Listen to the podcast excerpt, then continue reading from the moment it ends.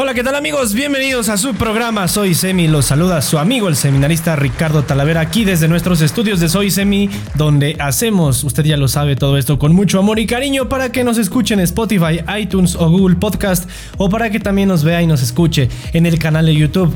Que ya se haya suscrito y que forme parte de esta bonita comunidad. Le damos las gracias y un fuerte aplauso y la bienvenida a nuestro episodio de hoy, viernes, viernes de episodio. El cuerpo lo sabe y me da mucho gusto. Estoy Felipe y con tenis de estar aquí nuevamente con ustedes. Un viernesito más porque el Señor así lo ha permitido.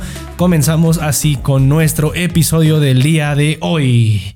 Amigos, me están llegando ya sus mensajes ahí a la página de Soy Semi o a Instagram o directamente aquí en algún comentario eh, de los videos de YouTube. Eh, ya están llegando sus mensajes, ya esto los estoy empezando a conocer.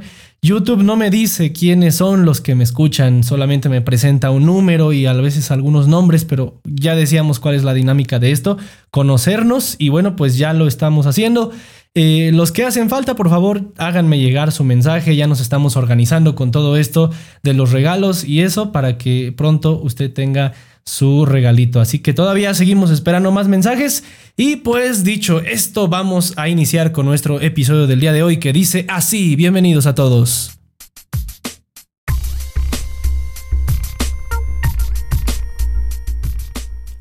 Bien, el episodio del día de hoy eh, es un poquito más, eh, más tranquilo. Quisiera que para que pudiéramos ver o escuchar este episodio nos pusiéramos en un lugar tranquilo, eh, dejáramos tantito un poquito las distracciones porque usted me va a acompañar a reflexionar algo que estuve meditando estos días. Escribí unos pensamientos, escribí unas líneas eh, este, esta semana y se las quiero compartir con mucho amor, con mucho cariño, pues eh, debido a lo que estamos viviendo, ya sé, yo dije que no iba a hablar de este tema de la pandemia, de este tema del COVID-19, yo dije que no quería hablar porque ya había muchas cosas de, estas en los medios de comunicación. Pero bueno, me tengo que subir al tren porque es necesario decir lo que voy a decir a continuación. Y esto pues porque he estado viviendo esta semana algunos, algunos acontecimientos un poco difíciles relacionados a esto de la pandemia. Así que acompáñenme pues, vamos a iniciar con esta reflexión. Y bueno, por primer lugar, en primer lugar tenemos que decir que todos nos estamos haciendo esta pregunta. Las personas nos preguntan, ¿cuándo vamos a regresar a la normalidad, a la vida que teníamos antes? ¿Qué contesta eso? Yo contestaría que lo más probable es que nunca. Seguramente usted escuchó esta respuesta de nuestras autoridades. Seguramente nunca vamos a volver a la normalidad, ¿no? Es una eh, respuesta un poco desalentadora, un poco desesperanzadora, pero a la vez es una muestra de una cruda realidad y eso está bien, tenemos que ver las cosas como realmente son. Pero en algunas personas esto está generando mucha angustia, mucha incertidumbre y todos nos estamos haciendo esta misma pregunta. ¿Cuándo, ¿Cuándo volveremos? ¿Algún día volveremos? ¿Cómo será? ¿Qué pasará? Dónde será, a qué hora será, con qué elementos será. Estamos como muy a la expectativa de lo que va a suceder. Estamos un poco ya desesperados por regresar, o al menos estoy notando la desesperación y ya las ganas de muchas personas de volver a la vida normal, a la vida de antes, que claramente pues tal vez no vuelva a ser la misma. ¿no? Entonces tenemos que empezar diciendo eso. En segundo lugar, siguiente punto. Todos, bueno, no todos, no podemos generalizar, pero he escuchado a muchas personas que hacen el siguiente comentario. Todos vamos a ser diferentes después de que esto pase. Este virus vino a cambiarnos la vida y no volveremos a ser los mismos el día que esto acabe. Y yo quisiera invitarlo a usted a reflexionar y a preguntarse, ¿es verdad eso? ¿Es en serio? ¿Es real que no vamos a volver a ser los mismos o que esto va a cambiar totalmente nuestras vidas? En qué sí y en qué no va a cambiar. ¿no? Tal vez cambie en aspectos externos, en medidas de salubridad, en medidas sanitarias, etcétera, qué sé yo, cambie mucho ese aspecto, pero en realidad habrá un cambio por acá en el corazón porque he visto por ahí algunos videos, bueno, por ahí me enteré de algunos maestros que, por ejemplo, este es un ejemplo solamente, ¿no? Los maestros que tanto se esfuerzan, muchos no conocen cómo dar clases en línea y de repente hay alumnos que les juegan malas pasadas, ¿no? que les hacen bromas muy pesadas. Y, eso es lo que me estoy preguntando. ¿Realmente esto está afectando? ¿Esto está cambiando algo acá? ¿Realmente vamos a ser los mismos? Yo no, estoy, no estaría totalmente seguro de, hacer, de, de aseverar o afirmar tal cosa. Porque solamente piénsenlo un momento. Muchos, eh, muchas personas eh, están ya haciendo sus planes para cuando todo esto termine y, en sus planes parece que solamente están incluidos ellos. O sea, no están incluidos los demás. A lo mejor sí, hay familias que se están organizando y, y piensan en sus demás familiares, ¿no? Eso está muy bien. Pero hay personas que a lo mejor dicen, no, cuando esto pase, yo voy a hacer esto, yo voy a hacer lo otro, yo, yo, yo, yo, porque entonces el aislamiento nos está aislando no solamente del mundo exterior, sino nos está aislando de verdad de una manera que no nos estamos imaginando. Entonces, ese es el segundo punto que les quería proponer. ¿De verdad vamos a cambiar? ¿De verdad es real que esto vino para cambiarnos la vida? No estaría yo tan seguro de afirmarlo. Vamos pues al, tercer lugar, tercer punto de reflexión. Eh, quisiera yo fundamentar todo esto que estoy diciendo a raíz de que esta semana estuve recordando que hace muchos años, por allá cuando estaba yo en el seminario menor, hace algunos años, eh, el seminario menor ustedes saben que equivale a lo que es la formación de la preparatoria. Yo me encontraba ahí en el seminario menor cuando llevamos la materia de literatura universal que seguramente ustedes también llevaron en la prepa y se acuerdan que en esa clase pues se ve toda la historia de la literatura, los grandes clásicos de la antigüedad, la Odisea, la Ileada, leímos los grandes textos de la época medieval, los del Renacimiento, los de la época clásica, romántica, los del modernismo, etc. Todo eso pues lo estuvimos estudiando y, y para comprenderlo mejor pues tuvimos que leer, ir directamente a las obras. Yo me acuerdo que fue en el seminario menor donde se despertó un gusto muy grande por la lectura y leí libros muy, muy bonitos que marcaron realmente esa etapa de mi vida. Perdón, de mi vida. Y, en, en, concreto elegí tres libros, o recordemos bien tres libros, que también plantean la situación de una pandemia o que en su desarrollo, en su historia, también hacen presente una epidemia. Vamos con el primer libro. Este es el libro del Decameron, escrito por Boccaccio un, autor del Renacimiento, o se le conoce como los inicios del Renacimiento, él puede iniciar el Renacimiento. En el 1348, él escribe esta, esta obra de, Cameron, un libro que relata 100 historias eh, de la sociedad, del amor, del dinero, de las relaciones de pareja, etc. Son historias eh, que, se recopilan en este libro. Pero ¿cómo inicia? ¿Cómo inicia este libro? Yo recuerdo que iniciaba con 10 personas que se tenían que retirar de Florencia, porque Florencia era como un punto eh, de la epidemia de la peste negra, era un punto muy peligroso, no era una ciudad muy peligrosa, entonces estas personas tenían que retirarse de ahí para, para guardar una especie de confinamiento o cuarentena en un, en un monasterio, en una casa, ¿no? Entonces estas personas huyen de la ciudad para no contagiarse y se resguardan en, esta, en este lugar y pues cada día de este confinamiento van contando historias. ¿no? Van contando historias eh, con la finalidad de entretenerse, con la finalidad de pasar el tiempo y a la vez entonces con una enseñanza muy grande. Eh, esta obra al principio, si la leemos, puede parecer un poquito escandalosa, ¿sí? Porque trata temas muy fuertes, ¿no? Y, y, y usa imágenes muy fuertes, ¿no? Crea imágenes muy fuertes. Eh, entonces, ¿por qué? O no olvidemos que es el inicio del Renacimiento y en la Edad Media eh, las personas estaban acostumbradas a escuchar muchas historias sobre historias fantásticas, las grandes hazañas de los héroes y los caballeros, las grandes gestas por el amor de las princesas, eh, o muchos textos religiosos, porque en la Edad Media eh, un pensamiento dirigente era el pensamiento teo, del teocentrismo, ¿no? Todo giraba en torno a Dios y el renacimiento hace pues que eh, la atención se deje de fijar en Dios para centrar la atención en el hombre. Y esto sucede en todos los niveles, en todas las disciplinas. Sucedió en la literatura, en la pintura, en la arquitectura, en la escultura, en la música, eh, en la filosofía, en muchas, en muchas ramas del saber y de la ciencia, el hombre toma un papel importante, toma un papel de protagonista. y pues esta obra del Decameron no es la excepción. Entonces se nos narran historias muy, muy reales, historias que nadie quizá se atrevía a contar. Y todas estas historias son narradas en tiempo de confinamiento y estas historias podríamos decir que retratan la realidad de esa sociedad.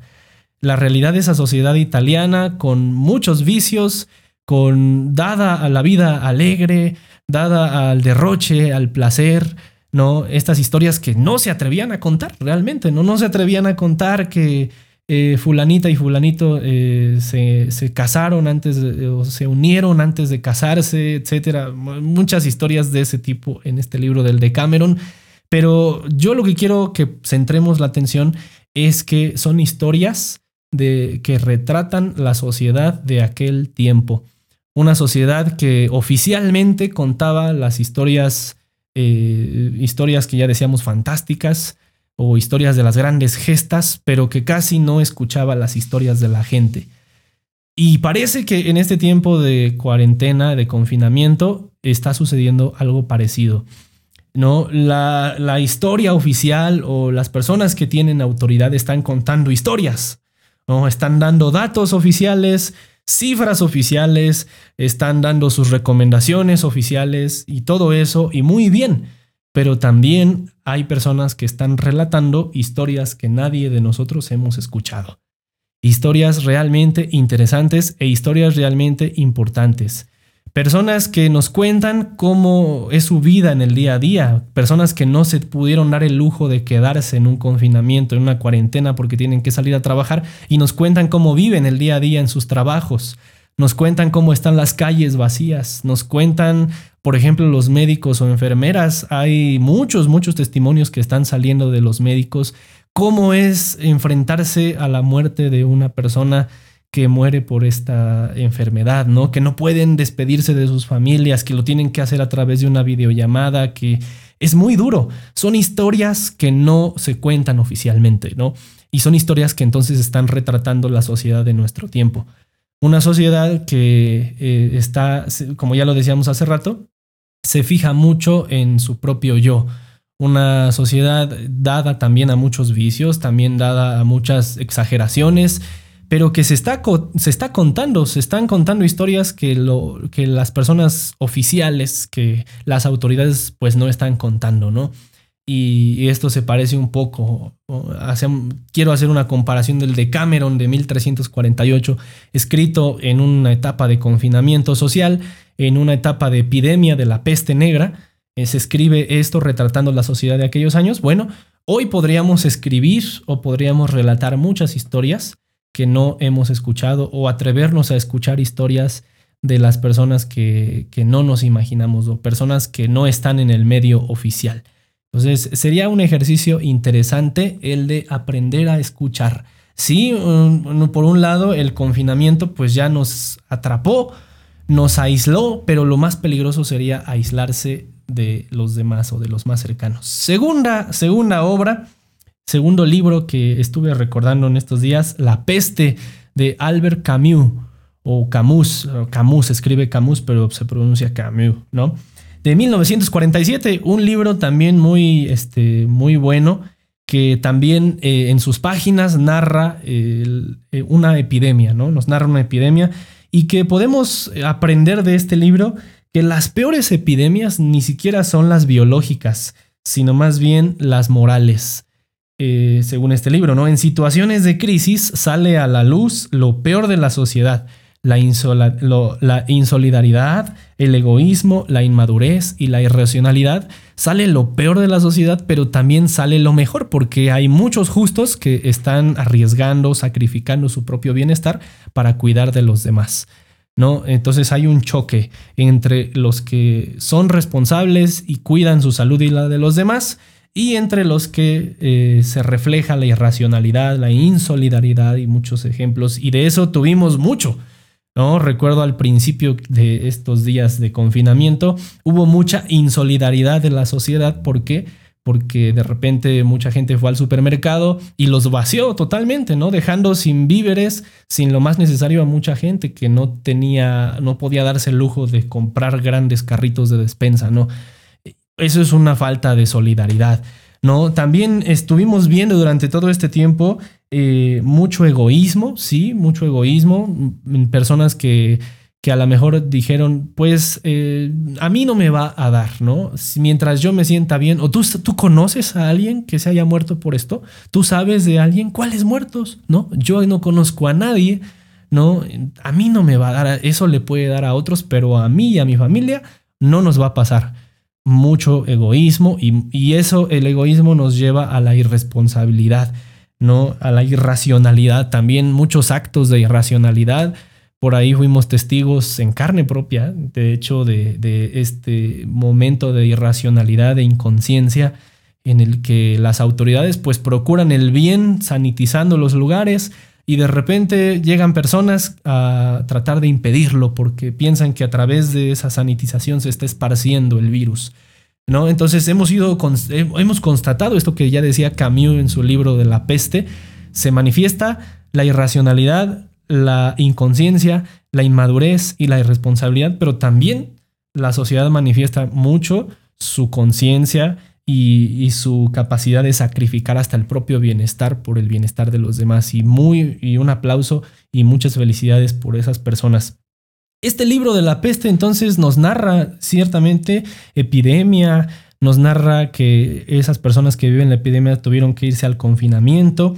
Pero lo más interesante de esta sociedad que relata Camus en este libro es que nadie nadie repara en la existencia ajena, o sea que nadie se da cuenta de que hay personas que existen junto a ti. No, hay, no se dan cuenta de que, está, eh, de que no están solos, no están solos, sino que hay personas en esa sociedad. No había sentido de comunidad. Casualmente les llega esta epidemia a esa ciudad que no tenía sentido de comunidad ni de pertenencia. Y no son ni ciudadanos, puros individuos, puras islas no eran ciudadanos, no pueden llamarse así, eran individuos. Y entonces la irrupción de una pandemia eh, hace que, que, se note todo esto, ¿no? no hay sentido de pertenencia, no hay sentido de responsabilidad. Y finalmente el pensamiento más, más bonito también de este libro es que la irrupción de las pandemias o de una epidemia nos hace meditar sobre el tiempo. Mucha gente eh, ha pasado mm, el tiempo o ha visto pasar el tiempo y mucha gente, como ya decíamos, ya se desesperó, ya se cansó, ya quiere que esto se termine, ya quiere que esto se acabe. Mucha gente está perdiendo el control. Hay gente que está cayendo en depresión y en ansiedad, se los prometo. Eh, hay gente que, que no, no, no puede ya vivir así. Y, y esto pues porque el tiempo se cumple esa ley de la relatividad el tiempo es relativo, ¿no? Eh, realmente el tiempo no nos pertenece, no podemos controlar el tiempo, no, el tiempo no se adapta a nosotros. Es más, nosotros tenemos que adaptarnos al tiempo y a lo que estamos viviendo. Eso es una de las enseñanzas de este libro. Y el tercer libro, muy bueno, y yo creo que todos, todos hemos escuchado hablar de él o lo hemos leído, eh, es también el libro de 100 años de soledad del gran literato Gabriel García Márquez. Este libro de 1967 me encantó. Esta ciudad, esta ciudad, eh, lugar de Macondo. No, también hay una pandemia, hay una epidemia en este libro. Este libro tan hermoso eh, relata una, una epidemia que se llama la peste del insomnio. Así es, la gente no podía dormir. ¿no? Era una peste del insomnio, una enfermedad que llegó a Macondo para provocar la pérdida de la memoria. Los que eran infectados por esta peste de la, del insomnio perdían la memoria. Y entonces eh, uno de los personajes protagonistas de esta obra, José Arcadio Buendía, decide combatir la peste rotulando todos los objetos para poder combatir la falta de memoria, ¿no? Y así entonces poder combatir eh, esta, esta enfermedad. Incluso había un gitano, el gitano Melquiades, me acuerdo, que aparece con un brebaje que, restituye, que reactiva la memoria. Pero me detengo en esto, ¿no? Eh, la pandemia o la peste del insomnio que genera la pérdida de la memoria.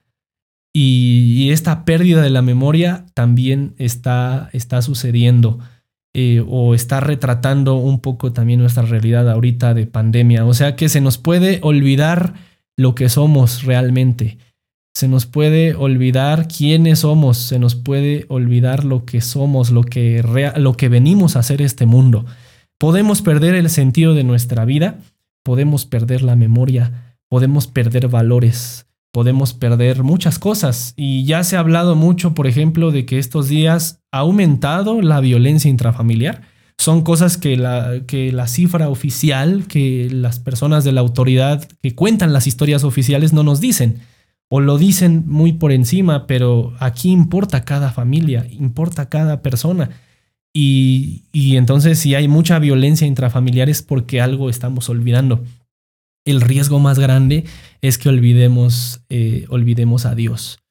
Y eso sería algo muy triste porque con los templos cerrados, con, con el tratar de, de proclamar la palabra de Dios, aunque sea por estos medios, eh, con todo esto, a lo mejor un riesgo muy grande es un poco perder el, eh, perder el sentido de Dios, perder el entusiasmo, perder el entusiasmo de la vida espiritual. Mucha gente puede caer en esa depresión y esa pérdida de fe, puede perder la memoria de Dios. Entonces, es muy similar, ¿no? Estos ejemplos que, aquí, este, que aquí he manifestado de estas obras de la literatura, pues estaba yo recordando este, esta semana estas, estos libros que alguna vez leí y, bueno, pues me sirven a mí para hacer esta reflexión el día de hoy, ¿no? Que bueno, en muchas de las cosas que los grandes literatos pues parece que tenían bocas de profeta porque hoy se adaptan muy bien.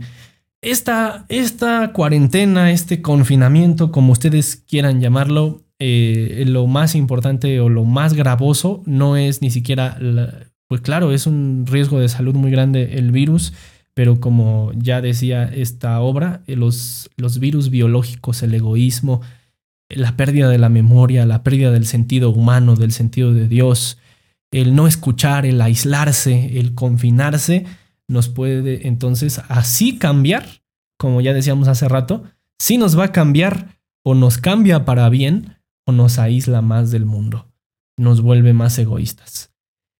Eh, bueno, pues para terminar, eh, quiero compartir con ustedes, se va a quedar aquí en la descripción un libro que me llegó esta semana por WhatsApp. Este libro se llama La vida después de la pandemia, escrito por el Papa Juan Pablo, eh, escrito, perdón, por el Papa, estoy pensando en el Papa Juan Pablo, perdón, el, por el Papa Francisco. De hecho, no es un libro que él haya escrito así, este, con todo el rigor, sino más bien es una recopilación de algunos discursos, de algunos mensajes que el Santo Padre ha dado durante este tiempo de cuarentena, de confinamiento, que inició desde que iniciaron allá en Italia, unos, unos días antes que aquí en México. Eh, no, uno de los textos que, que están muy bonitos y a los que se les dedican muchas páginas es al mensaje del Papa Francisco en la bendición Urbi et Orbi. Recuerden ustedes ese 27 de marzo de este año, en donde el Papa Francisco sale a la plaza de San Pedro vacía y pronuncia un discurso conmovedor. Eh, ese discurso está ahí y nos entonces recupera muchas cosas y una de esas es las que, la que quiero compartir el día de hoy. Nadie se salva solo, ¿no? Este, nadie se salva solo. En un, dice el Papa Francisco, en esta barca como la barca en donde iba Jesús y los discípulos, estamos todos y nadie puede pensar que la solución a todo esto que estamos viviendo es salvarse solo. Hace falta pensar en la solidaridad. Hay que trazar caminos de solidaridad. El Papa Francisco lo expresa ahí en este libro. O, en otro mensaje que también eh, está en este libro es que el virus del egoísmo, también lo manifiesta el Papa Francisco aquí, el virus el virus del egoísmo, la pandemia del egoísmo, del cerrarse, del no pensar en los más pobres, en los más débiles, en quienes, como ya decíamos, no pueden darse el lujo de quedarse en su casa porque a lo mejor no tienen un techo donde dormir. Entonces el Papa Francisco propone una línea, una línea de cambio, eh, que si realmente este confinamiento tuvo que ser una conversión o tendría que ser una conversión para cada uno de nosotros, para eh, proponer nuevos caminos y, ese camino puede ser la solidaridad. Es el Papa Francisco como lo propone ahí en este librito que aquí les voy a dejar en la descripción. Y bien amigos, pues hasta aquí llegamos con nuestro episodio del día de hoy. Gracias por haber escuchado este un poquito de esta sensación que tenía yo guardada estos días. Quise manifestarlo con ustedes, quise compartirlo, no quedármelo, no guardármelo, porque de verdad estoy siendo testigo de muchas cosas difíciles a raíz de esta de esta cuarentena, de este confinamiento. Poco a poco nos enteramos de que personas cercanas a nosotros se están enfermando o ya murieron. Y eso sí pega un poco. Eh, estamos viendo, como ya decíamos, mucha gente que se está desesperando, que está cayendo en la ansiedad o en la depresión. Estamos viendo mucha desesperación porque todo vuelva a la normalidad. Pero amigos, nada de esto será posible sin la voluntad de Dios. Tenemos que volver a poner nuestros ojos en el Señor. Y amigos, pues hasta aquí llegamos con el episodio de hoy. Gracias, gracias de verdad por quedarse hasta el final, como siempre lo hacen. Y bueno, pues nos vemos aquí el próximo domingo. Ya es domingo de Pentecostés. Eh, estaremos terminando, clausurando el tiempo de Pascua. Entonces estén atentos y sigan mandando sus mensajes. Y ya lo saben, yo soy su amigo, el seminarista Ricardo Talavera. Los quiero mucho. Nos vemos el próximo domingo, si Dios quiere, aquí con la meditación del Evangelio.